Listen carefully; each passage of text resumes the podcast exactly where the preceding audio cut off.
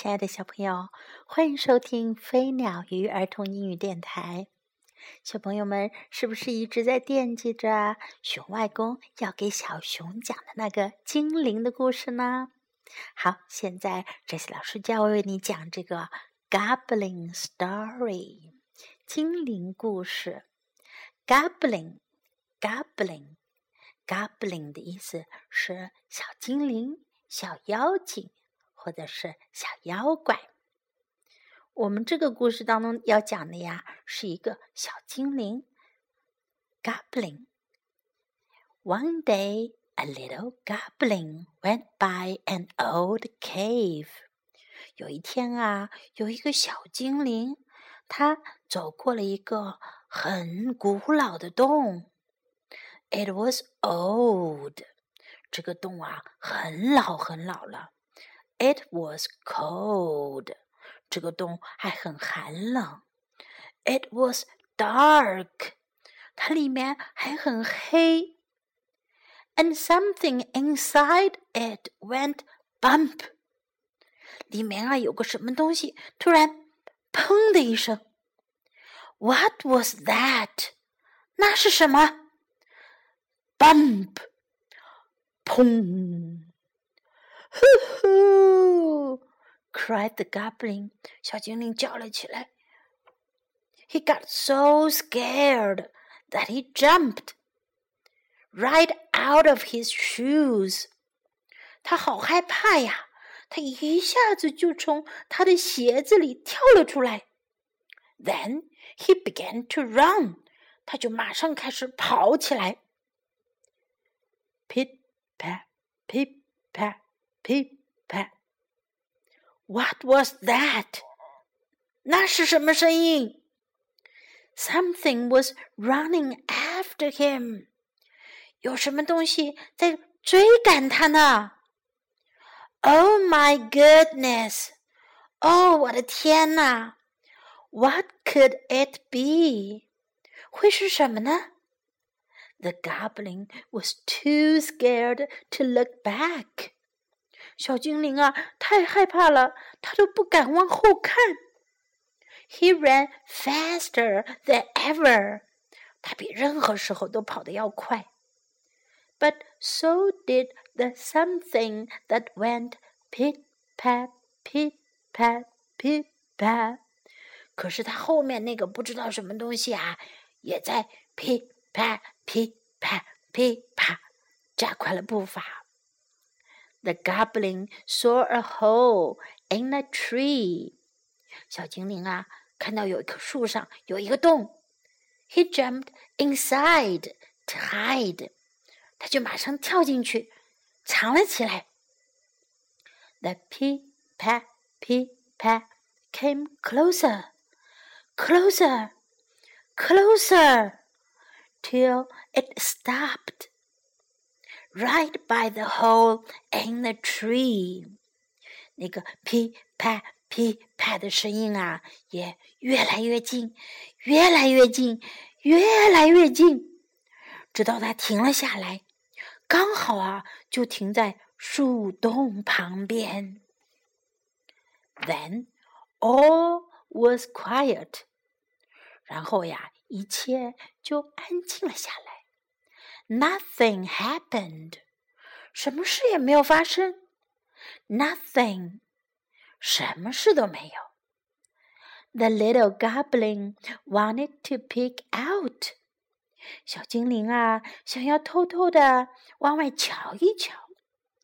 It was so quiet，好安静啊。Should he peek out？他应该向外偷看吗 ？Yes, he would. Yes，他要他要这么做。He would peek out，他要偷看一下。And he did，他就偷偷的向外看了一下。咦！cried the goblin，小精灵叫了起来。Do you know what he saw？你们知道他看见什么了吗？He saw his shoes，他看到了他的鞋。 his own little shoes，他自己的小小鞋，and nothing more。除此之外，什么都没有啦。Goodness，天哪！said the goblin，精灵说道，hopping out of the tree，他就从树里跳了出来。 That old bump in the cave made me jump right out of my shoes。那个洞里的“嘣”的一声呀，让我一下子就从我的鞋里跳出来了。But they came running after me, didn't they？可是呀，我的鞋子居然就追着我来了，不是吗？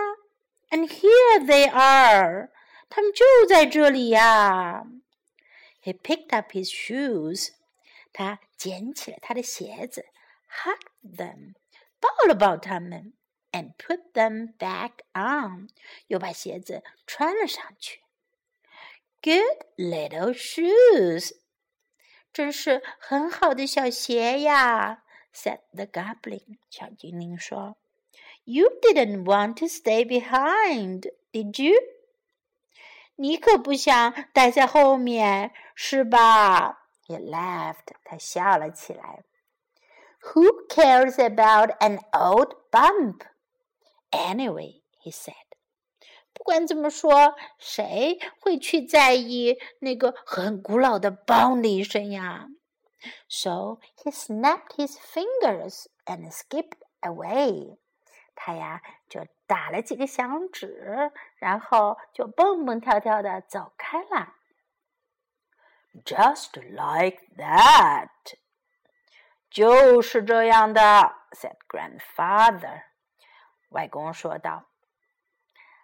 I can't jump out of my shoes，said little bear。小熊说：“我可不能从我的鞋里跳出来，because I don't have any。”因为呀，我没有鞋。He chuckled，他咯咯咯的笑了起来。 That's how I like it，我就喜欢这样。好了，小朋友，关于小精灵的故事啊，我们就讲到这里。在这个故事当中呀，我们听到了有好些很有用的词，比如说最开始的时候，我们说小精灵碰到了一个树洞。哦，是一个洞，啊，说是 an old cave，是一个古老的洞。old 就是老的、古老的。It was old，它很老了。It was old。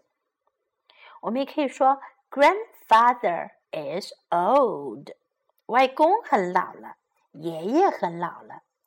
Grandfather is old。我们要学的第二个词呀是 cold，冷的、寒冷的。小精灵碰到的那个洞，it was cold，那个洞很冷，it was cold。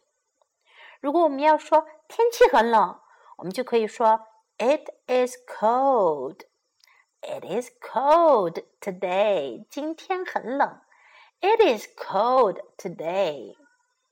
如果要说我很冷， 我觉得很冷。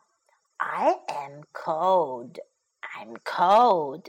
I am cold. 我们要学的第三个词是 dark，黑暗的、暗的、黑暗的。那个古老的洞 It was dark. 它很黑。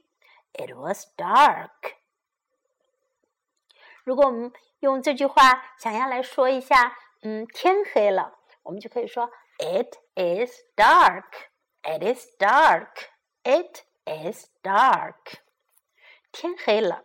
It is dark. Dark.